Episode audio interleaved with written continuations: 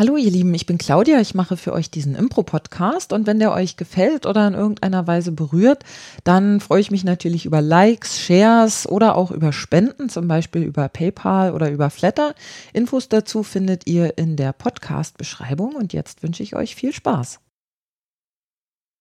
Herzlich willkommen, mein Name ist Claudia Hoppe, das ist Folge 52 meines Podcasts. Und Heute äh, wird es wieder ein nicht direkt impro-bezogener Podcast, aber es geht trotzdem noch um das Thema Training und Unterrichten. Äh, genauer gesagt um das Thema Erwachsenenpädagogik und ähm, dazu habe ich einen ganz wundervollen Gast, nämlich den Gerd Schilling aus Berlin. Hallo Gerd. Hallo Claudia. Ja, schön, dass du da bist. Ich hatte es ja im Vorfeld schon gesagt, ich glaube ja, dass du einer der bekanntesten Trainer Deutschlands bist. Oh, du bestritten hast. Aber ich glaube, dass schon insbesondere durch den jährlich stattfindenden Trainerkongress, den du ausrichtest mit deinem Team, ähm, aber dazu äh, oder darüber werden wir später noch ein bisschen mehr sprechen. Und ähm, natürlich für die Zuhörer, die jetzt zuhören, stellt sich die Frage, aha, Trainer, ähm, wofür jetzt Tennis oder was? So. Oder zumindest ist das eine Reaktion, die ich ganz oft gehört habe, ja. wie Trainerausbildung jetzt Fußball oder was. Ähm, genau, wofür bist du Trainer, beziehungsweise was unterrichtest du? Ja, also ich bin äh, freiberuflicher Trainer in der Erwachsenenbildung und äh, Schwerpunktthema bei mir ist Sprechen vor Gruppen und äh, also Präsentationstraining und äh, Train the Trainer. Mhm, und was trainst du die Trainer so? Ja, da geht es darum, dass wenn jemand einen, ein Seminar oder einen Lerninhalt für Erwachsene gestaltet, wie man das lebendig, lernintensiv und didaktisch sinnvoll macht. Okay. Mhm, mhm. Ähm, hast du auch so diese Themen, weiß ich nicht, Kommunikation und was da alles dazu gehört auf dem Schirm, weil du gesagt hast, Präsentationstraining? Oder ist das ein Feld, wo du nicht so viel machst? Ja, Kommunikationstraining habe ich auch sehr, sehr viele gemacht, aber im Moment äh, ist halt der Schwerpunkt ähm, Präsentationstraining. Da nochmal so als Spezialität äh, präsentieren mit Laptop und äh, Beamer. Mhm. Da kann man ja ganz grauenhafte Sachen machen, die schon an Körperverletzung heranreichen und äh, man kann dieses Medium aber auch sehr sehr schön und sehr effektiv äh, nutzen. Und bei meinen Kolleginnen und Kollegen, also bei meinen Trainerinnen und Trainerkolleginnen, ist manchmal so Laptop und Beamer so ein bisschen Tabu. Äh, Medium, also da wird mit Flipchart, Pinwand gearbeitet. Und ich finde, wenn man mit Laptop und Beamer das vernünftig macht, dann kann man da auch tolle Sachen mitmachen. Hm, ja, vor allem in der Kombination. Mhm. Ähm, wie lange machst du das schon, diesen Beruf? Oh wei. also ich sage mal gefühlt 30 Jahre, aber wow. ich äh, doch, doch, könnte hinhauen, ja. 30 Jahre. Ja, genau, ja. Okay. Mhm. Ja. Äh, war das damals, als du angefangen hast, schon verbreitet, dass Leute sowas gemacht haben? Viel, viel, viel weniger als jetzt. Ne? Mhm. Also auch gerade das Thema äh, Training oder Coaching auch. Ne? Das gab es da nicht so. Ne? Also natürlich gab es da den Beruf des Trainers, aber viel, viel, viel weniger. Also ich will jetzt nicht sagen, dass ich zu den Pionieren gehöre, ne? also dafür bin ich noch nicht so alt. Ne? Aber was jetzt zum Beispiel das Thema irgendwie Moderationstechnik, also jetzt nicht Fernsehmoderation oder Rundfunkmoderation, sondern so Teamarbeitsmoderation, also so Kartenschreiben und Pinwände und Partizipation und sowas, ne? das war schon ein bisschen ungewöhnlich. Hm, okay. Also es war jetzt nicht so, dass so, wo man heute sagt, das ist ja eigentlich Standard. Hm, so ein bisschen, ja, hm. das stimmt. Hm. Ähm, da mein Podcast ja ursprünglich oder eigentlich ein Impro-Podcast ist, natürlich auch an dich die Frage, ähm, du weißt, was Impro ist, ne? Du hast davon schon mal gehört, ja. im weitesten Sinne natürlich ja. auch durch den Trainerkongress. Hattest du ähm, außerhalb vom Trainerkongress schon mal was mit Impro zu tun, mal gemacht irgendwie selber? Also als Gast äh, einer Impro-Veranstaltung war ich schon unterwegs ähm, und habe mal einen so einen Workshop mitgemacht. Mhm, mhm. Und ähm, was war da so dein Eindruck? Was denkst du darüber? Wie, wie hat es dir gefallen? Also der Eindruck war, dass es irgendwie als, als Zuschauer immer so leicht und flockig aussieht. Ne? Und wenn man dann selber dabei sein wird, dann merkt man, oh ja, ja, oh, das ist, äh, das hat es schon auch in sich. Hm, was war für dich eine der größten Herausforderungen da in, in diesem Workshop oder in dieser Arbeit? Naja, das war so ein bisschen die Erkenntnis, dass ich ja auch, also in der Improvisation auch in Anführungsstrichen nur aus mir selber schöpfen kann. Mhm. mhm. Und dann, also da wurde mir irgendwie so meine Beschränktheit äh, bewusst. Okay, ja? interessant. Mein, na gut, das wäre ja. auch nochmal ein schönes Thema zur Vertiefung, aber inwiefern Beschränktheit, also weil jeder bringt doch ganz viel mit. Ja, nein, aber das ist jetzt immer im Vergleich zu, ne? Also ähm, wenn, wenn man als Zuschauer da sitzt, ne, dann sind die Agierenden ja so, dass sie dann immer so Welten öffnen. Mhm. Ne? Und dann denkt man, wow, ja, wow, ne? Und dann, äh, also sowas, habe ich jedenfalls erfahren, als ich dann selber in diesem Workshop was machen durfte, dass ich dann halt auch in Anführungsstrichen nur die Welt öffnen kann, die in mir drin ist. Klar, aber ne? die kennen ja die anderen nicht. Und nein, deswegen ist es ja spannend ja, für die. ja, natürlich. Ist, natürlich. Es ist aus der Beschränktheit aus der Ego-Sicht. Ne? Für die mhm. anderen haben gesagt, irgendwie, oh, ne? der erzählt, weil ich bin ja von meinem ersten Beruf ja Ingenieur, ne? also der erzählt was irgendwie aus einem technischen Bereich, wo jemand anders vielleicht gar nicht das öffnen könnte. Mhm. Ja, ja, das ist ähm, spannend, dass man selber so diese, diese Perspektive hat, irgendwie, ah, das ist doch langweilig, weil es für einen selbst so klar ist, aber mhm. für jeden anderen ist es nicht mhm. klar. Also ich kenne es auch in anderen Kontexten, wo ich denke, naja, das ist doch jetzt selbstverständlich, wie ich reagiere. So reagiert doch jeder, aber das muss gar nicht so sein, ne, mhm. wenn man den Vergleich nicht hat. Also es hat auf jeden Fall meinen Respekt erhöht. Okay. Das nehme ich jetzt mal als Kompliment. Vielen Dank. Ja, du hast es gerade schon angesprochen, du, ähm, du warst im ersten Leben oder dein erster Beruf war Ingenieur, bevor mhm. wir dazu kommen. Ähm, Gerd, soweit ich weiß, du kommst ja nicht aus Berlin, sondern du bist wo geboren? Also in Nordhessen, in der Nähe von Kassel. Mhm, mhm, mhm. Und ähm, wann und wie bist du nach Berlin gekommen? Also ich habe erstmal also, äh, ein Studium gemacht, ein technisches Studium, habe äh, dann äh, als, äh, wie gesagt, als Ingenieur gearbeitet bei einem größeren Unter äh, Industrieunternehmen. Da bin ich auch in den Kontakt gekommen zu den, in diesem Bereich äh, Weiterbildung, mhm. Erwachsenenbildung. Und da habe ich in Lübeck gewohnt und gearbeitet und habe dort meine Liebe kennengelernt und Aha. die wohnte in Berlin. Ach so. Und nach einer gewissen Probezeit äh, war dann halt der Beschluss zusammenzuziehen und dann hat die gesagt, nee, nach Lübeck ziehe ich nicht, ne, hm. muss schon nach Berlin kommen und dann bin ich nach Berlin gezogen. Die also wegen Angelika, der Liebe. Genau, die Angelika. Ja auch den, ja. Äh, beim Trainerkongress genau, immer mit ähm, dabei ist. Genau. Und das Tolle ist, dass es diese Liebe immer noch gibt. Ja, ne? super, also, wow. Mhm. Ähm, und studiert hast du auch in Lübeck oder noch in, in, in Kassel in der Nähe?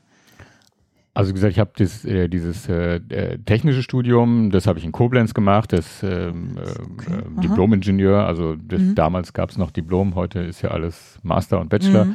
Und in, äh, in äh, Berlin habe ich dann nochmal an der, damals an der TU, das gibt es leider gar nicht mehr, ähm, Weiterbildungsmanagement studiert mhm. und dann nochmal einen Diplomstudiengang Erwachsenenpädagogik. Wow. Mhm. Und äh, äh, äh, äh wann oder in, in, welchem Jahr hast du äh, äh, dieses ähm, diese Ingenieurstudium abgeschlossen? Wie lange ist das her? Oder fragen wir mal so. Lang, okay. naja, also ich, ich war mit, mit, dem Studium war ich fertig, da war ich irgendwie 25 oder mhm. sowas. Ne? Also mhm. es war, war ein, also in Anführungsstrichen nur ein FH-Studium. Ähm, und wie lange hast du dann in diesem Bereich gearbeitet als Ingenieur? Ähm, äh, fünf Jahre habe okay. ich gearbeitet ne? Mhm. und hatte, ähm, habe da als äh, Assistent angefangen und äh, dann war ich Abteilungsleiter. Also und warum dann nicht mehr irgendwann? Tja. Hat dir, also fandst du das andere interessanter oder fandst du die Arbeit als, als Ingenieur so, ich sag mal, uninspirierend oder wenig hergebend? Naja, ich, also ich, ich glaube, es gab da irgendwie zwei Gründe. Das eine ist, ähm, dass, glaube die, die, die Selbstständigkeit schon immer in mir drin steckte. Also das äh, Selbstständigsein und als Trainer, Trainerin, das ist ja eigentlich ein sehr schöner Beruf, um freiberuflich äh, zu arbeiten. Klar kann man auch in einem Bildungsinstitut angestellt arbeiten, aber das ist ja klassisch, dass man freiberuflich arbeitet. Und das Zweite ist, dass man, ähm, dass, es, dass es irgendwie spannender war mit den Menschen. Mhm. ja. Ja. Interessant. Mhm. Und ich bin, also wie gesagt, da reingekommen, äh, also da, da, muss ich halt meinem Angestellten-Dasein ja auch dankbar sein. Also es ist ja so, dass der, der, der Trainer oder der Trainerinnenberuf war ja damals nicht, also wie gesagt, nicht so bekannt wie heute. Heute ist er ja auch häufig nicht bekannt. Also wenn man jetzt in der Abitursklasse geht ne, und sagt, was willst du denn mal werden, ne, also dann sagt vielleicht heute schon einer Coach oder so. Mhm. Also, ne? Aber damals, äh, da wollte man Zahnarzt werden oder, oder ne? also das, was so, was man so kennt. Ne? Mhm. Ne? Und ähm, ich kannte das also auch nicht und äh, ich habe als Ingenieur habe ich dann erstmal selber auch an Seminaren teilgenommen und dann öffnete sich ja erstmal überhaupt dieses Berufsfeld. Mhm. Ja, verstehe. Wenn ich noch nachsatz, also ist ja häufig so, dass der äh, also inzwischen gibt es ja auch richtige Studiengänge, wo man also jetzt nicht genau, aber so in die Richtung Trainer, Trainerin studieren kann.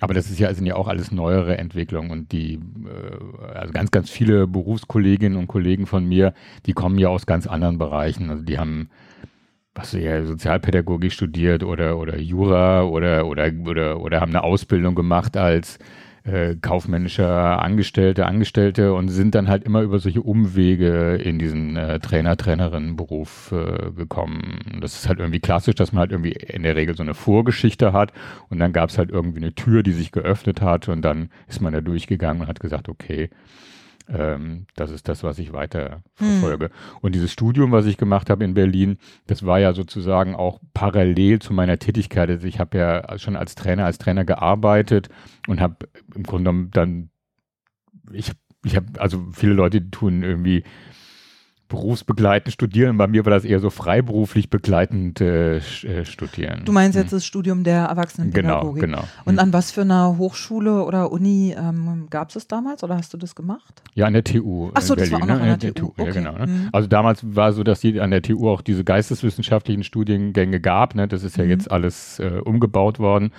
Aber damals gab es das äh, noch. Okay. Dann fände ich nochmal spannend zu hören, warum tust du das, was du tust oder was motiviert dich, diesen Beruf ja, immer noch weiter auszuüben, jetzt schon seit 30 Jahren und jetzt auch nicht Geld. nicht, dass man nicht Geld damit verdienen könnte, aber ich meine, es muss, ist ja wahrscheinlich noch ja, irgendwas darüber hinausgehendes. Hm. Ja, es ist schon so, dass ich also in den Seminaren, also dass man hat mit mit Menschen zusammenarbeitet, klar, und dass man halt eine oder dass ich halt eine eine eine Entwicklung sehe, eine Veränderung, die die ich anstoßen kann oder bei den Teilnehmern bei den Teilnehmenden oder ne? bei dir oder nee bei den Teilnehmenden, hm. äh, die ich da so katalysieren kann und ähm, ich finde es manchmal auch selber noch positiv überraschend, wenn ich Teilnehmende treffe, irgendwie nach vier, fünf, sechs, sieben Jahren, die sich erstens noch an mich erinnern können, das finde ich ja schon mal der Hammer.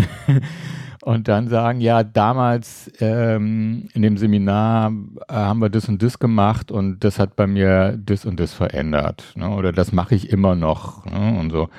Und dann denke ich immer irgendwie, wow, ne? also das ist äh, da hast du doch was hinterlassen. Also jetzt ja. so, ohne das zu hoch zu hängen. Ne? Also klingt, so. klingt, jetzt so ein bisschen narzisstisch. Ja, ja. Nein, aber ich meine, es ist ja tatsächlich so. Hm. Also es geht mir ja auch so. Das ist ja auch ein Grund, warum ich diese Arbeit tue, weil man hm. natürlich ähm, ein Fable hat für diese Entwicklung und das natürlich auch äh, äh, toll findet, wenn die Leute einem zurückmelden, dass es wirklich was bewirkt hat, so mhm. tatsächlich. Mhm. Ja, okay. Hm. Und dann gibt es halt noch die, diese Ebene, dass es halt ein Beruf ist, ähm, der, also durch die Freiberuflichkeit auch viele Freiheiten, ne? das ist wirklich so der, der Teil, der jetzt ganz egoistisch für mich wichtig ist, äh, dass ich die Dinge so machen kann, wie ich das will. Ne? Mhm. Und meine Berufskolleginnen und Kollegen oder die Verbände, die bemängeln oder die be bedauern manchmal, dass es ja irgendwie so keine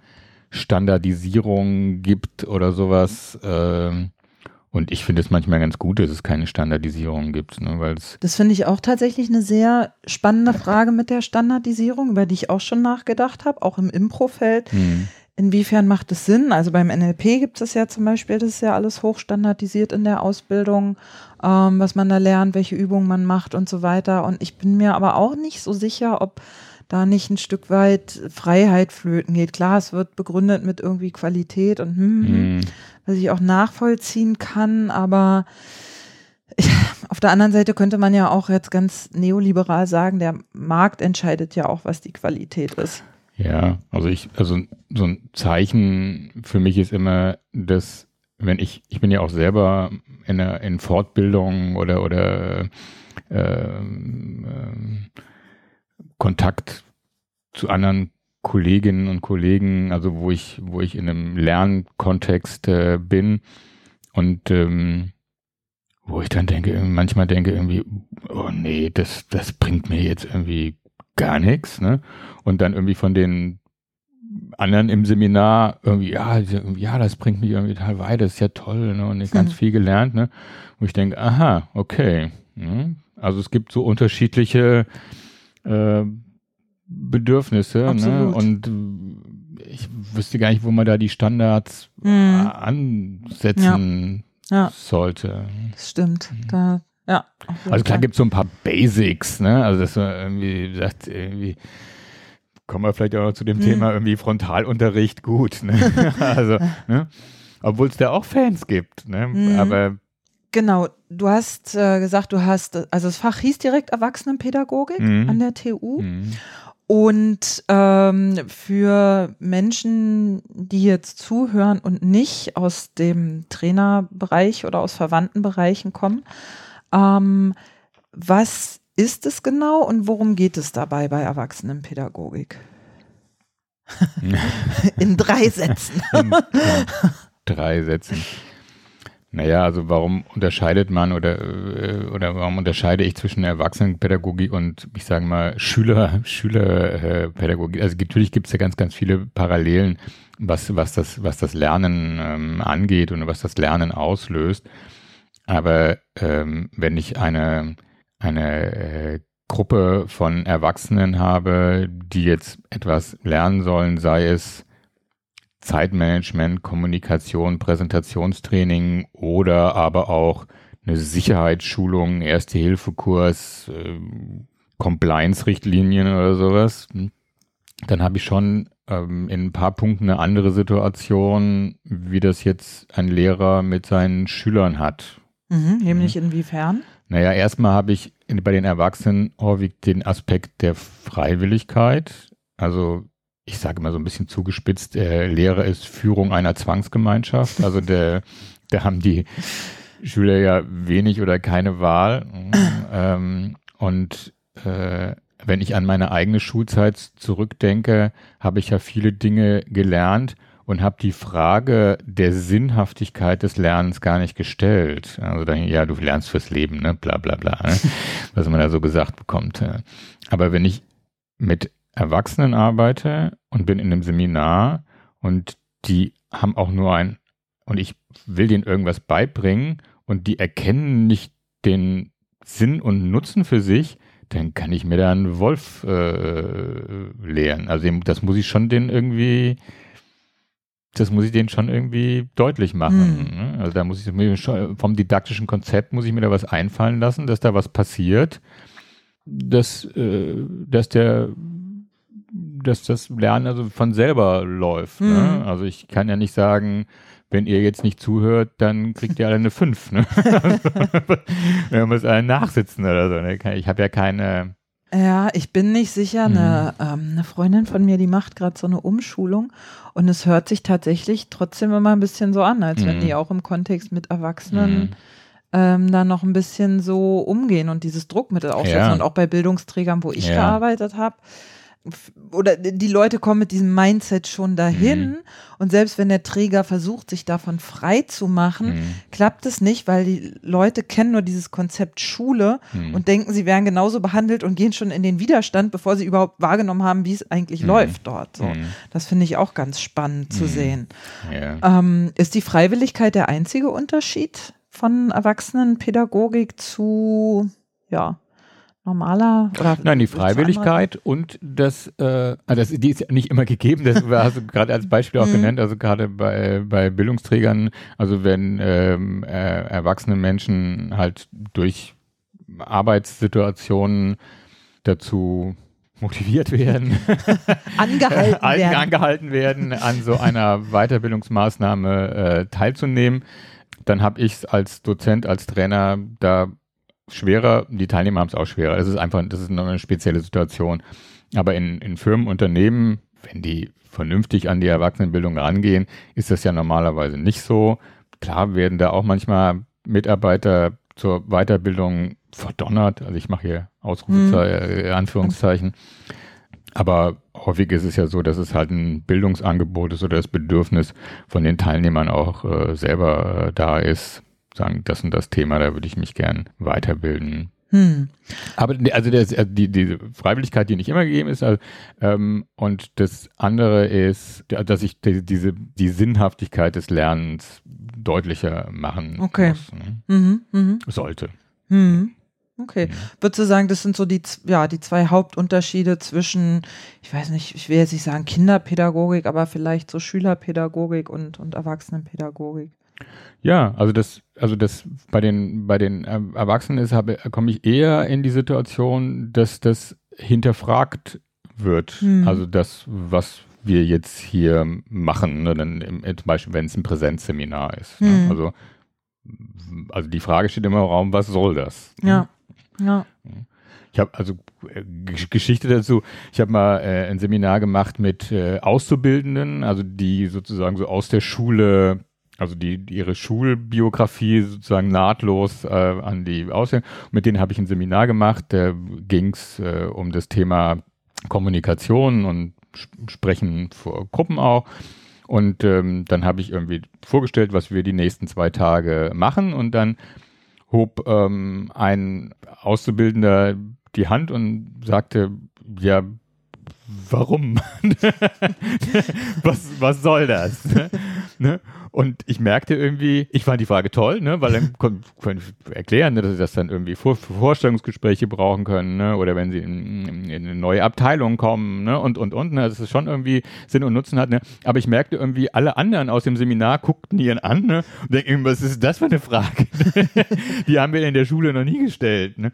Und dann habe ich das irgendwie erklärt, ja, Vorstellungsgespräch. Und dann, dann äh, stellte er noch eine Nachfrage, ne, und äh, also er wirklich interessiert, also warum wir das machen, ne, und stellte dann irgendwie drei Nachfragen. Ich konnte das aber auch irgendwie gut darlegen. Und irgendwann sagte dann einer aus dieser Runde, irgendwie, jetzt lass doch mal gut sein, ne, der, der wird schon ma- wissen, was er uns hier macht. Also das, also dieses, dieses Schülerdenken, ne, also der Lehrer bringt halt was mit und das habe ich halt äh, zu lernen. Hm. Und das wird halt, je, je erwachsener mal wird, ist halt meine Erfahrung, also je mehr muss ich halt irgendwie das Seminar oder den, den Lernstoff so aufbereiten, dass diese Frage gar nicht erst aufkommt. Mhm. Äh, also warum machen Ja. wir das? Dann, also Ja. dass es irgendwie gleich einleuchtend ist. Hm, verstehe.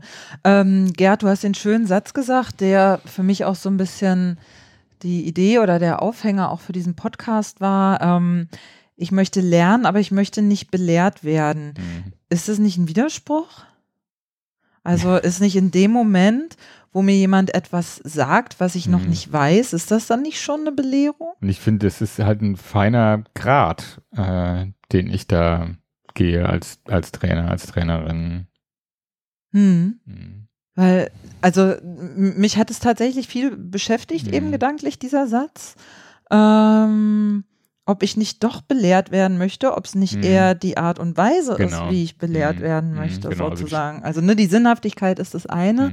ähm, aber eben auch, ähm, also ganz plattes Stichwort, Augenhöhe, wobei gibt es die, ist immer so fraglich, mhm. aber ähm, das ist ja das Ding und das bringt mich so auf so einen nächsten Satz, den ich in meiner Trainerausbildung gehört habe, nämlich ähm, Trainerarbeit ist Beziehungsarbeit. Mhm. Vielleicht kennst du den auch. Mhm. Ähm, was bedeutet das oder was bedeutet das für dich? Ja, also wenn wir jetzt nochmal bei diesem Thema äh, Lehren oder Belehren machen, also wenn ich jetzt ein Kommunikations- Seminar mache, da kann ich auch als Trainer, als Trainerin mit der Haltung reingehen, okay, ich habe jetzt hier 10, 12, 13 Leute sitzen, ich mache ein Angebot, ne, ich stelle das vor und wer dieses Angebot annehmen möchte, kann es und wer sagt nein, das möchte ich gerade nicht lernen oder es ist gerade nicht mein Thema, der macht es halt nicht. Das ist vielleicht auch der Unterschied zum Lehrer, also zum mhm. Lehrer, der einen Schüler hat, der hat einen Bildungsauftrag, der kann sich nicht im Mathe dahinstellen und sagen, hier, ich mache euch ein Angebot, ne, ob ihr das lernt oder nicht. Das ist halt nicht seine Rolle. Ne? Schwierige Geschichte, also ich vollen Respekt vor den Lehrern. Aber wenn ich jetzt beispielsweise ein Seminar mache, ich gehe mit den Leuten klettern in den Alpen und mache irgendwie einen Kletterkurs und da geht es um Sicherungstechnik, dann kann ich nicht sagen, wir gehen gleich auf den Berg und hier, äh, ich, ich erkläre euch vorher die Sicherungstechnik, das ist ein Angebot und wer es lernen will, kann es lernen und wer nicht, nicht. Ne? Mhm. Also da habe ich dann schon auch eine Verantwortung, dass ich sage, okay, ich habe hier einen bestimmten Inhalt, ein bestimmtes Lernziel und das muss auch funktionieren. Hm. Und da ist es halt, wie du jetzt sagst, Beziehungsarbeit. Also wie kriege ich es jetzt hin, dass der Lehrende, ne, also der, der Lernende, Entschuldigung, der mhm. Lernende, äh, das so annehmen kann, ohne das Gefühl gehabt zu haben, belehrt worden mhm. zu sein. Ja. Ne? Und natürlich kann ich auch sagen, als, als jetzt, als so ein Klettertrainer, Trainerin, ist mir doch egal, ob die sich belehrt fühlen oder nicht. Ne? Das wird, das wird, das wird jetzt in den, in den, in den Kopf gebimst. Ne? Ja. Ähm, aber dann mache ich es mir halt schwerer. Hm. Ne? Wie, wie mache ich es mir denn leichter? Also jetzt als der Kletterlehrer oder auch jeder andere Lehrende. Na, wie kriege ich es hin, dass na, das kennt man ja auch irgendwie, wenn ich, wenn ich jemand, also das sind ganz, also ganz banale Sachen, wenn mir jemand sympathisch ist, also was immer das auch bedeutet, dann bin ich eher bereit, von dem was anzunehmen, als äh, nicht. Hm. Und äh, ich finde, das ist halt als Trainer auch ein bisschen mein Job, dass die Teilnehmenden mich äh, sympathisch finden. Ne? Jetzt gibt es natürlich auch Kollegen, die sagen, naja, das ist ein bisschen platt, irgendwie manchmal muss man auch irgendwie konfrontieren. Ne? Aber wenn wir jetzt mal so bleiben bei dem Klettertraining, da ist es, ne, wenn ich irgendwie der nette Kletterlehrer bin, ne, dann bin ich auch eher bereit als Teilnehmender, das anzunehmen und mhm. das das nachzuvollziehen. Hm. Also wenn mir erstmal immer die Nackenhaare sträuben, wenn der irgendwas ja. sagt. Ja. ja, spannend, weil ich finde, es geht um ganz ähm, zentrale Themen eben auch. Ne? Also Autorität ist was, was ich mhm. raushöre. Mhm. Ähm, Status jetzt aus dem Impro-Theater, finde ich, ist ein ganz großes Thema dabei. Ich weiß nicht, ob mhm. du damit in Kontakt äh, gekommen mhm. bist im, im Pro-Kurs. Ähm, da geht es ja auch um Machtverteilung und es geht um Nähe und Distanz und so. Und ähm, das sind ja genau diese Dinge, die eine, ja, die eine Rolle spielen. Ich weiß nicht, ob es damit getan ist, dass man sagt, ich muss als Trainer sympathisch sein. Es klingt so ein bisschen platt wie so eine mhm. Masche irgendwie. Mhm. Ich frage mich, ob da nicht mehr dahinter ist, sozusagen. Oder ob nicht gerade dieses, was wie eine Masche klingt, eigentlich ähm, viel Arbeit ist auch. Naja, es gibt ja die, ähm, in der Kreativitätstechnik gibt es ja die Kopfstand-Methode. und ähm, wenn man jetzt äh, sagen würde, was kann ich denn als, äh, als Lehrender machen, um möglichst unsympathisch zu wirken? Mhm. Ja, und dann würde man in kürzester Zeit äh, sieben Flipcharts vollschreiben können. und dann merkt man, dass es doch gar nicht so einfach ist, sozusagen die andere Richtung einzuschlagen, dass es da ganz viele Aspekte gibt. Welche findest du wichtig? Na, du hast ja eben gerade diesen Status äh, oder die mhm. äh, angesprochen. Also das ist natürlich, ist es eine, ich, da gibt es ja kein falsch oder richtig. Hm? Also es gibt bestimmt auch äh, Menschen, die sagen, wenn ich in einen Kurs oder Seminar äh, gehe, dann muss derjenige, der vorne steht, ne, also allein schon jetzt von der Position her, der muss Autorität ausstrahlen und der sagt, wo es lang geht und das und dann kann ich da lernen. Ne? Und ich, also ich bin halt eher so jemand, der dann sagt, also klar, ich muss halt wissen, ich muss auch irgendwie die, ich muss, äh, ich sag mal, auf meinem Schiff bin ich der Kapitän, also ich muss schon irgendwie gucken, dass das, dass das alles irgendwie funktioniert. Aber die Frage ist, also stelle ich mich da vorne hin und äh, tue meine Autorität durch Sanktionen hm. äh, herbeiführen oder, oder durch Androhen von Sanktionen oder habe ich eine also eine natürliche partnerschaftliche Autorität. Hm. Und ähm, das kann, also jetzt bleiben wir nochmal bei dem Kletterkurs. Das kann dann auch darin sein, dass jemand mit, mit einer Frage zu mir kommt und ich sage irgendwie, guck doch mal hier, äh, Petra, die hat den Knoten irgendwie ganz toll hingekriegt, äh, lass dir den nochmal von der erklären. Und dann also Kleinigkeit, ne, aber dann mhm. habe ich ganz, ganz viele verschiedene Effekte. Ne? Also das erst Petra wiederholt den Knoten, ne? das ist schon mal, der, das ist schon mal eine tolle Geschichte und äh, derjenige ähm, lässt sich das, äh, Petra hat vielleicht eine ganz andere Art, äh, das zu erklären wie ich, ne, und hat dann vielleicht einen anderen äh, Zugang. Sind es, ja. sind es Dinge, die du in dem Studium an der TU gelernt hast? War das da Inhalt? Ah, bedingt.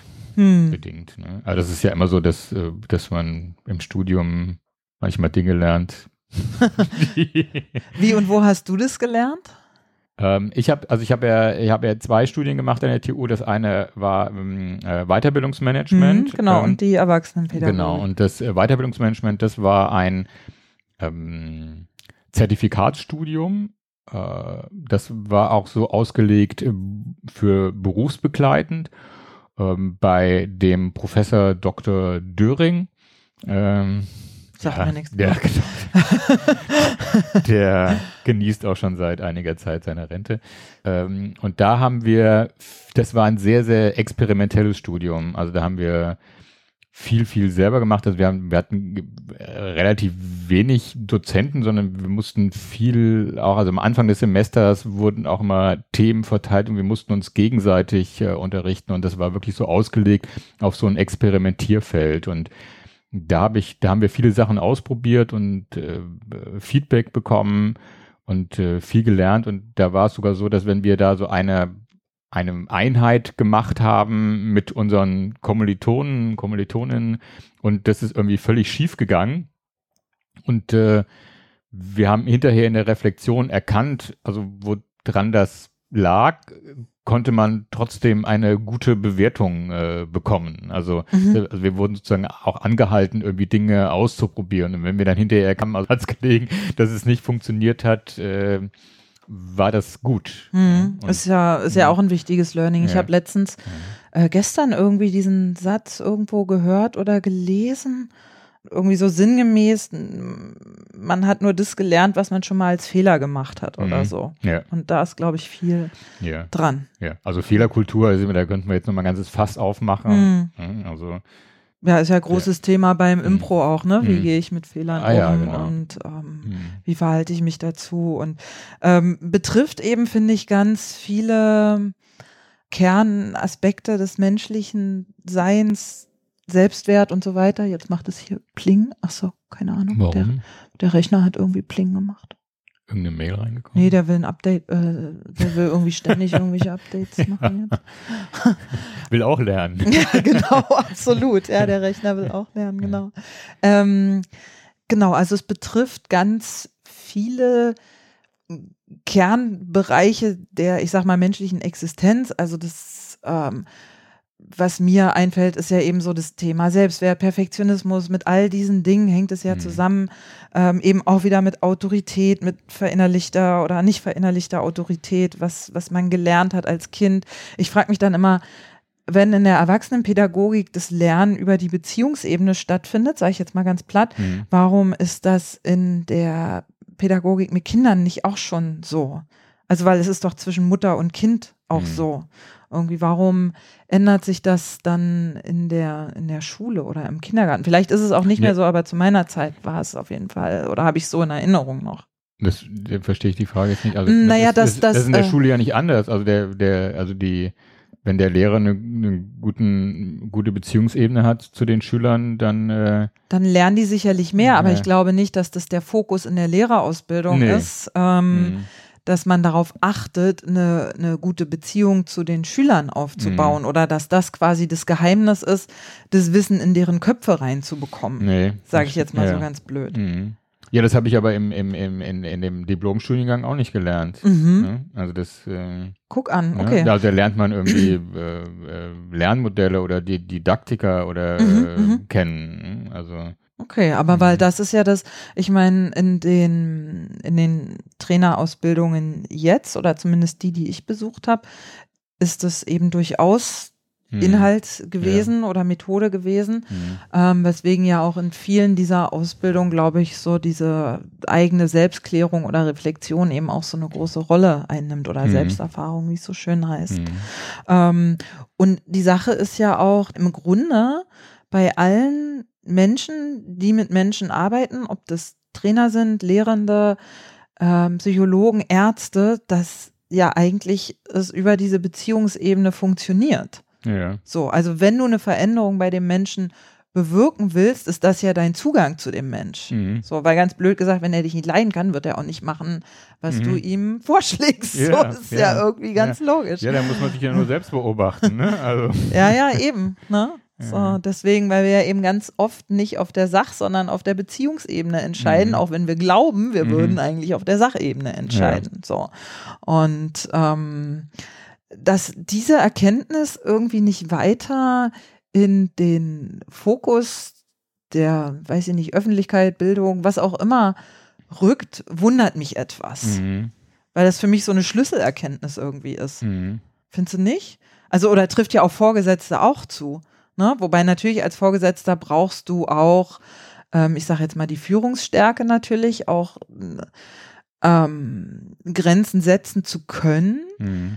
Aber in der Regel, dein Job als Führungskraft besteht ja nicht darin, permanent Grenzen zu setzen. So, mhm. sondern du nimmst ja die Leute eigentlich mehr mit, wenn die Beziehungsebene stimmt, mhm. oder nicht? Mhm. Ja, ich mache in meinen äh, äh, Train-the-Trainer-Seminaren äh, ähm, manchmal das, also Experiment in Anführungszeichen oder die Aufgabe, dass ich so eine Liste habe von 20, 25 Aufgaben, die sind, stehen auf Papierzetteln, einzeln, also jeder Zettel eine Aufgabe. Und dann haben die Teilnehmer irgendwie den Job, diese Zettel zu sortieren. Also was ist eine wichtige Aufgabe von mir als Trainer und was ist eine weniger wichtige. Ich sage immer, unwichtige sind nicht dabei. Und dann stehen halt auch so äh, Sachen drauf, wie dafür sorgen, dass die Teilnehmer untereinander eine angenehme Lernatmosphäre haben. Ne? Da stehen aber auch so Sachen drauf, dass die Teilnehmer mit Kaffee versorgt werden. Also, ne? also und dann ist es manchmal interessant, also, wer, also welcher Ne, meine Aufgabe ist, alle Fragen zu beantworten. Ne? Also kommt das weit nach oben ne, oder kommt das weiter nach unten? Und das ist halt häufig sehr unterschiedlich. Hm. Ne? Da kann ich jetzt gar kein Muster erkennen, aber das ist dann immer eine schöne Diskussionsgrundlage ja. zu sagen, irgendwie, was ist denn jetzt eigentlich relevant, damit das Seminar gut läuft. Ne? Und da, also wenn ich jetzt mal Schubladen denke, dann ist halt, wenn ich halt irgendwie Trainer habe, die in Zukunft EDV-Seminare geben, dann sieht es häufig anders aus äh, von der Reihenfolge. Ne? Die sagen dann immer, es ist wichtig, dass ich als Autorität äh, oder als Fach Frau als Fachmann alle Fragen beantworten kann. Ne? Das ist irgendwie mein Job, das ist ganz weit oben. Ne? Und bei anderen rückt dann das Kaffeekochen plötzlich irgendwie weiter nach oben. Ne? Äh, wobei das Kaffeekochen natürlich steht für, dass ich, dass die Teilnehmer sich wohlfühlen, mhm. dass, dass, da irgendwie das Umfeld äh, auch äh, stimmt. Ja, mhm. ja. Ähm, was ist denn, oder ich habe noch ein Stichwort aufgeschrieben, was ich mhm. ganz spannend finde. Ähm, wir hatten ja gesprochen, oder du hast ja gesagt, mhm äh, der Trainer muss sympathisch sein, jetzt mhm. so als, als Formel ausgegeben. Ähm, wie sieht's denn aus so mit dem Verhältnis Authentizität versus Rolle irgendwie? Also kann man oder dieses sympathisch sein, mhm. das sollte ja idealerweise auch authentisch sein, weil Menschen ja merken, wenn mhm. ich das fake. Ja, also mit dem Thema äh, authentisch sein, da habe ich auch manchmal irgendwie interessante Diskussionen mit meinen Kolleginnen und Kollegen. Und äh, ich, also erstmal ist halt mal schwierig zu, abzugrenzen, was bedeutet authentisch sein. Genau. Mhm. Und wenn ich jetzt morgens ähm, in ein Seminar gehe und das Seminar findet in Nürnberg statt, ich bin da am Tag vorher angereist, äh, die Bahn hatte Verspätung, das Hotel war schlecht, weil es an der Autobahn lag. Ähm, morgens kam der Taxifahrer zu spät, um mich dann zum Seminarraum zu fahren und äh, der Hausmeister hat auch irgendwie den Seminarraum nicht so eingerichtet, wie ich das vorher abgesprochen habe. Ne? Das heißt, ich habe erstmal irgendwie, irgendwie gibt es Seminare, wo es zum Start, wo es mir besser geht. Also stelle ich mich dann vor die Teilnehmer und also jetzt ganz authentisch, also wenn ich, wenn jetzt Angelika, meine, meine Frau, irgendwie mich äh, anrufen würde an dem Morgen und sagen, wie sieht's denn aus? Wie sagen, ja, meine Fresse, echt irgendwie. Pff, äh, ne? ähm, aber wenn die Teilnehmer kommen, finde ich, oder, oder mache ich es jedenfalls so, dann schalte ich um. Ne? Also mhm. Also dann ist, dann sage ich irgendwie, hallo, schön, dass Sie da sind. Mhm. Und wenn die mich dann fragen, na, wie sind Sie denn angereist, dann sage ich ja alles bestens. Ne? Also, ne, super. Ne? Also jetzt nicht schleimerhaft, ne? aber schon, also ich, ich gehe dann schon ein Stück weit aus, also aus, aus der 100% Authentizität raus. Mhm. Ne? Und ähm, also Geschichte dazu, ich bin in, in, in, hier in Berlin bin ich, bin ich Mitglied in einem Fitnessstudio und wenn man dann da reingeht, dann ist so ein Counter und da wird man immer sehr freundlich begrüßt von den Mitarbeitern und Mitarbeiterinnen und die sagen immer irgendwie, manchmal auch sagen irgendwie schön, dass du da bist, ne? Oder wenn ich gehe, dann sagen die irgendwie Tschüss, äh, schönen Tag noch, ne? Und ich weiß nicht, ob die immer also tatsächlich authentisch sind, ne? Ob die nicht irgendwie. Und ich sage immer lieber ähm, unauthentisch freundlich als authentisch unfreundlich. Stimmt wohl, ja. Also da gibt es ja nicht nur schwarz oder weiß. Ne? Mhm. Also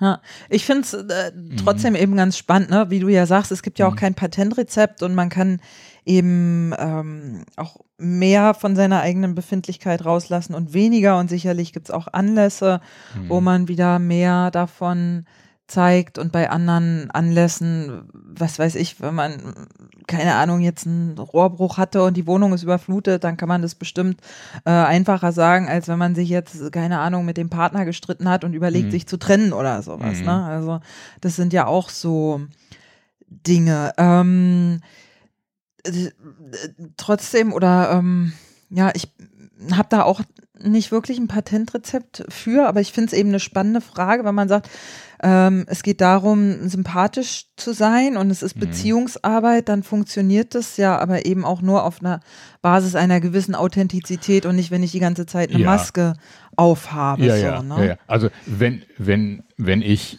äh, irgendwie im Seminar irgendwie auf Menschen zugehe und ähm, also sympathisch ist man auch, wenn man irgendwie Interesse hat an den Menschen und ich muss schon eine gewisse Portion an, an Menschenfreundlichkeit und Neugier haben, damit es dann funktioniert. Mhm. Wenn ich im Grunde genommen Menschenhasser bin, äh, ich glaube dann, das, das halte ich ja dann selber auch nicht aus. Mhm. Also, da muss ich mir einen anderen Job suchen. Aber also wenn ich Teilnehmender bin in irgendeinem, also also wie gesagt, ich finde, es gibt ja nicht nur Schwarz oder Weiß. Ne? Also, hm. aber ich, ich habe da, ich habe schon eine Rolle. Also ne, vielleicht lege ich mich jetzt auch mit Kolleginnen und Kollegen an, wenn ich das so sage. Aber ich, äh, also ich finde es auch ein Stück weit eine Professionalität. Also, hm. also es ist ich weiß, kann man es mit einem Schauspieler vergleichen, der auf die Bühne geht? Ne? Hm, naja, das ja, der ist muss ja dann auch irgendwie, ja, dann muss er ja auch was abliefern. Natürlich, ne? Mhm. Aber wie du ja sagst beim mhm. Impro auch, der schöpft ja immer aus seinem Inneren. Mhm. Also weil das Schauspiel wird ja auch nur dann interessant, mhm. äh, wenn es eben auch keine Maske ist ja. irgendwie, sondern sich aus ähm, aus dem Inneren speist sozusagen, ja. aus authentischen Gefühlen. Okay, ne? also dann sind wir vielleicht irgendwie so, dass das ist das, das, das Grundgefühl, also oder meine Haltung oder meine Werte, die müssen passen. Mhm. Also die kann ich, glaube dauerhaft auch nicht äh, verbiegen. Ne? Also wenn ich, also unser geschätzter Kollege Ralf Schmidt, mhm. ähm, mit dem ich übrigens auch einen Podcast mal gemacht äh, habe, aber das glaube ich schon vier Jahre her oder so. ich habe mal zu dem gesagt, ich bewundere an ihm, dass er, ähm, wenn ich mit ihm spreche, er irgendwie mir das Gefühl vermittelt, dass ich in dem Moment, wo ich mit ihm spreche, irgendwie seine Aufmerksamkeit, sein Interesse und irgendwie ein wichtiger Mensch bin. Und dann hat er mir geantwortet gesagt, ja, das ist in dem Moment auch tatsächlich so. Und das fand ich irgendwie sehr, ne, also das ist, das ist ja irgendwie das, ne, und ich glaube ihm das auch, ne, das, mhm. ne, weil das, das kann man ja gar nicht durchhalten. Ne? Eben. äh, und das finde ich, das ist, glaube ich, die, die Grundhaltung. Ne? Mhm. Aber wenn ich jetzt irgendwie zu einem Seminar reise äh, und habe halt irgendwie gerade schlechte Laune, weil die Bahn zu spät gekommen ist oder sowas, ne? wohl äh, die Bahn, ich bin äh, sehr begeisterter Bahnfahrer, muss ich sagen, die Bahn, ich bin ähm, gute, gute Stücke auf die Bahn. Ähm, dann irgendwie in einem Seminar irgendwie erstmal seine schlechte Laune da rauszuhauen. Mhm. Ne? Das, das, äh, hm, nee, das, das kann es natürlich mh, nicht sein, das ne? ist klar. Das, ja. Deswegen irgendwie, natürlich bin ich dann, also wenn ich, wenn ich vorher einen guten Tag hatte, bin ich dann im Seminar wahrscheinlich auch anders, wie wenn ich vorher einen schlechten Tag hatte. Aber die, die, äh, das muss schon, muss schon so einen Puffer haben, das mhm. ein bisschen, also, also finde ich, ne? Also ja. wie gesagt, hier sind vielleicht andere, andere Meinung. Ähm, das gehört dann zur Professionalität. Also vielleicht nochmal das Beispiel mit dem, mit dem Bergführer, ne? also wenn der morgens zur Gruppe kommt und sagt irgendwie, ja, oh, wir haben gestern irgendwie gesoffen und total Kopfschmerzen und puh, irgendwie, ich weiß auch nicht, ob das heute irgendwie, naja, aber ihr seid jetzt nun mal da, äh, dann kriegen wir den Tag auch irgendwie nochmal rum, ne? Also dann wäre das vielleicht total authentisch, ne? aber ich würde da sitzen und denken irgendwie, oh, holla, ne? Also das äh, ist jetzt ziemlich unprofessionell, ne? Also äh. da erwarte ich dann von ihm, dass er sich einen Kaffee reinzieht und ähm, auf die, sagt, äh, auf die los Lippe geht's. beißt und, und Aspirin hinterher wirft. Ja. Ne?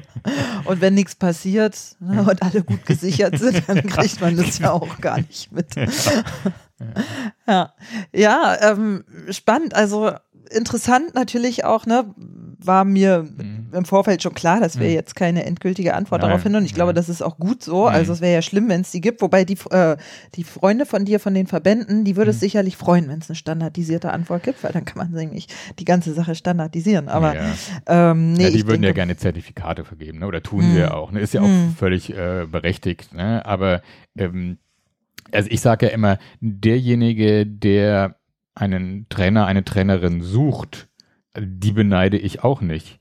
Also wenn jetzt ein, eine Firma, ein Unternehmen oder ein Verband oder Verein sagt, wir wollen eine Weiterbildung machen zum Thema XY, wen nehmen wir denn da? Ich sag mal, die Trainer stehen ja nicht in den gelben Seiten. Keine Ahnung, oder stehen die da drin? Ich Keine Ahnung, nicht. aber ich meine, die stehen bei überhaupt? Google, gib's ein und du ja. findest genau, wahrscheinlich so viel. Tausend, also es ist ja nicht so, dass ich jetzt, dass es ein Problem ist, einen Trainer zu finden.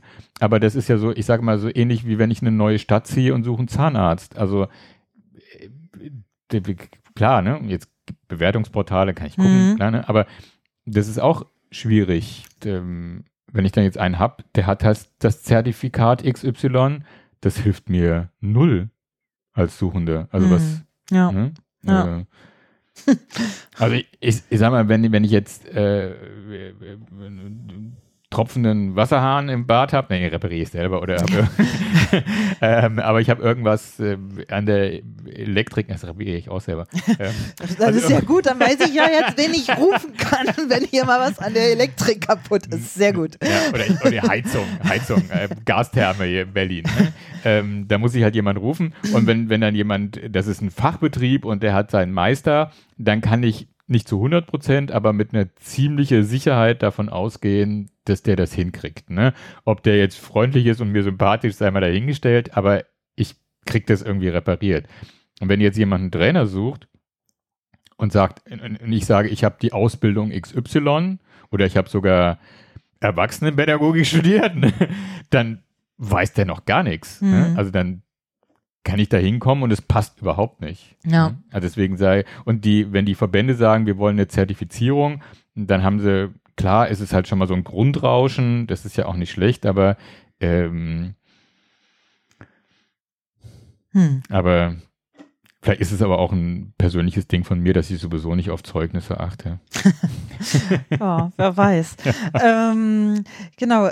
Gerd, wenn jemand einen Trainer sucht, und das ist jetzt die ganz äh, geschmeidige Überleitung zum hm. Werbeblock, äh, dann könnte die Person ja zum äh, Trainerkongress kommen, der jährlich stattfindet, den du jährlich ausrichtest, ja. immer im März hier in Berlin im Café Moskau. Ähm, wann, wann ist der nächste Trainerkongress? Das ist jetzt am 20. 21. März 2020. Mhm. Und ähm, was, was genau ist dieser Trainerkongress? Was hat es damit auf sich? Was passiert da? Was kann man da lernen oder ja.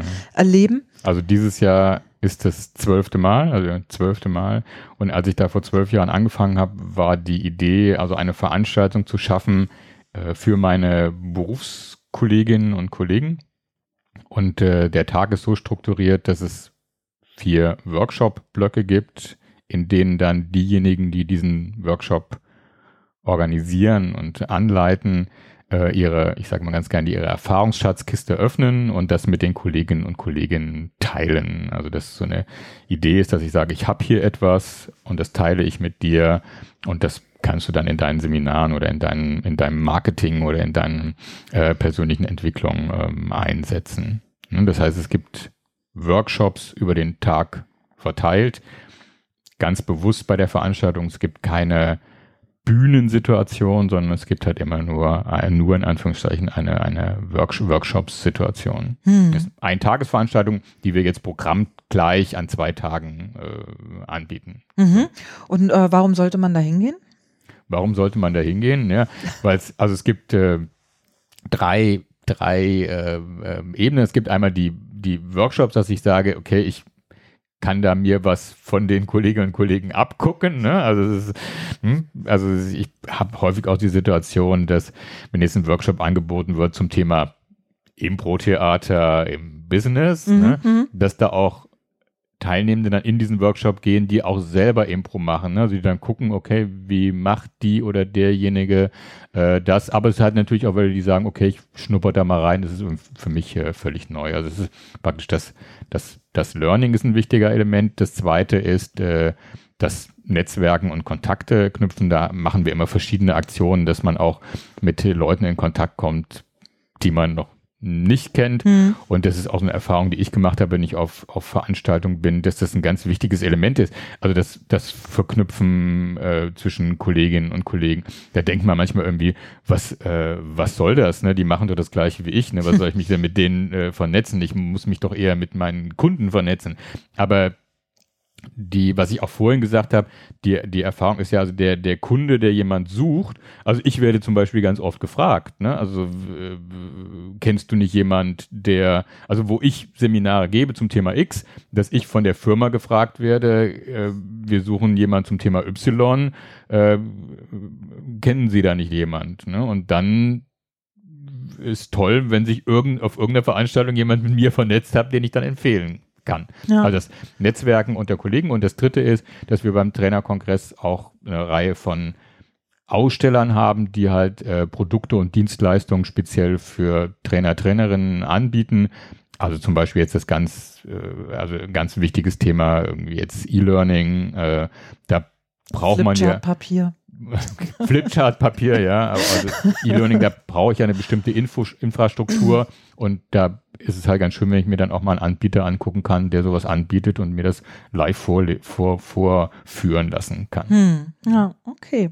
Ähm, wo gibt es dazu mehr Infos? Wo kann der oder die Interessierte. Ja, auf der Webseite, auf der Webseite, ja, äh, www.trainer-kongress-berlin.de oder einfach Trainerkongress Berlin äh, in Google eingeben. Bei Google reinschmeißen, genau, ja. Oder bei andere Suchmaschinen. Genau, und da gibt es auch äh, für diejenigen, die jetzt nachgucken wollen, ähm, ganz viele Videos auch auf YouTube, wo Gerd irgendwas gebastelt hat und mit kleinen Figuren mhm. irgendwas mhm. tut. Ich hatte hier auch sowas zu stehen, das ist irgendwie weg. Ich weiß gar nicht, wo das ist.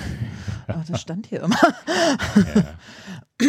ähm, genau. Ja, Gerd, ähm, ich bin tatsächlich äh, durch mit ja. meinen vorbereiteten Fragen. Gibt es jetzt irgendwas Wichtiges so rund um dieses Thema Trainerarbeit, Erwachsenenpädagogik, ähm, was ich vergessen habe zu fragen? Nein. Okay. es war komplett abgedeckt. Wir haben alles abgedeckt. Alles, was es zu sagen gibt, ist äh, gesagt ist worden. Ist jetzt genau. äh, in diesem Podcast und gesagt und es muss nie wieder etwas dazu gesagt werden. Und falls äh, den äh, netten Zuhörerinnen und Zuhörern jetzt etwas fehlt, dann hat äh, Claudia das rausgeschnitten. Weil genau. ich habe alles gesagt. Das stimmt. Genau, das kann man dann an mich schreiben ja. für die Anfrage dann an Gerd genau. weiter. Ich meine, wir genau. haben uns jetzt 24 Stunden unterhalten. genau. ja, ich bin ganz schön müde irgendwie. Ja. Kaffee ist auch ja. alle. Ja. Das ist jetzt authentisch. okay. Mhm. Ähm, Gibt es noch irgendwas, was du sonst noch sagen möchtest? Also ich, ähm, ich empfehle jeden, der äh, das jetzt hört, äh, den Trainer-Trainerinnen-Beruf zu ergreifen. Es ist ein toller Beruf. Okay, alles ja, alle nicht, alle nicht, alle nicht. Ich will auch gerade sagen, ich kriege schon innerlich Schweißausbrüche. oh, so. Nein, das, also ich liebe diesen Beruf. Ja, schön, das ist doch mhm. toll. Das ist doch ein wunderbares Schlusswort. Ja. Ähm, genau, dann, genau, über äh, gibt es neben der Trainerkongress-Webseite noch eine Webseite von dir, wo Leute mehr über dich erfahren können? Ja, also wenn man jetzt meinen Namen googelt, okay. äh, Gerd äh, Schilling, also mit Gerd mit T geschrieben, mhm. ne, äh, dann ich krieg die ersten 20.000 Treffer. Okay. Alles ja, gibt es eine Website über mich oder ich habe ja einen kleinen Verlag. Ähm, das, äh, da kann man oder YouTube äh, meinen Namen eingeben, da kriegt man lustige Videos, wo ich zaubere und äh, und Papierfiguren. ja, genau spielt. und bastel und ja. Äh, Zeug mache. Sehr schön. Wunderbärchen, wie mhm. man so schön sagt. Mhm. Ähm, dann äh, vielen Dank, ja. ja. dass du hier warst, dass du dir die Zeit genommen ja, hast. Danke für die Einladung, Claudia. Sehr gerne. Ähm, das war Folge 52 meines Podcasts und der Gerd und ich, wir sagen Tschüss. Das war eine weitere Folge meines Impro-Podcasts. Wenn es euch gefallen oder irgendwie berührt hat, dann freue ich mich natürlich über Likes, Shares oder über Spenden, zum Beispiel via PayPal oder via Flatter. Infos dazu findet ihr in der Podcast-Beschreibung.